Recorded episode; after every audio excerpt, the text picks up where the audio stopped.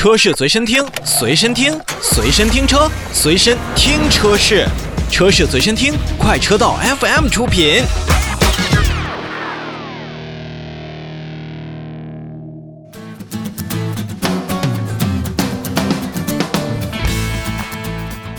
我们来看一看理想汽车的召回。那日前呢，重庆理想汽车有限公司也是向国家市场监督管理总局备案了召回计划。从即日起呢，召回生产日期从二零一九年十一月十四日至二零二零年六月一日生产的部分理想 ONE 的电动汽车，共计一万零四百六十九辆。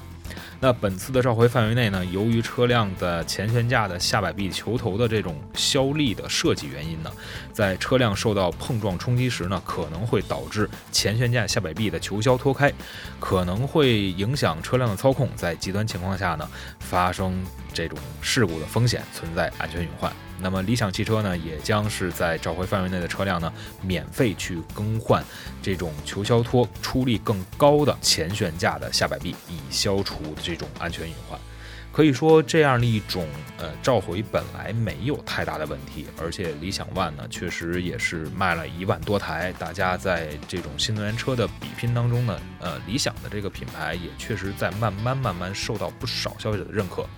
但是在本次的召回公告发出之前，理想汽车却因为自己的一些原因，把这次召回给说成了硬件升级。那么也是让消费者呢直接到店里，那就把这个车型给您做了一个更换的这么一个处理。那确实呢，呃，事情也是给咱们把安全隐患给消除了。但是做法，我认为还真的不能这么做。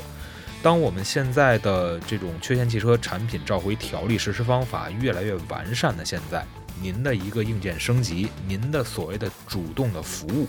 其实并没有起到一个企业的社会责任感，反而呢，这有一点儿像什么，就是像那种隐瞒式的一个召回处理。那这样来说，在现在网络时代那么发达，在法大于天的情况下。那我相信，如果您持续这么干的话，理想汽车并不会受到更多人的喜欢。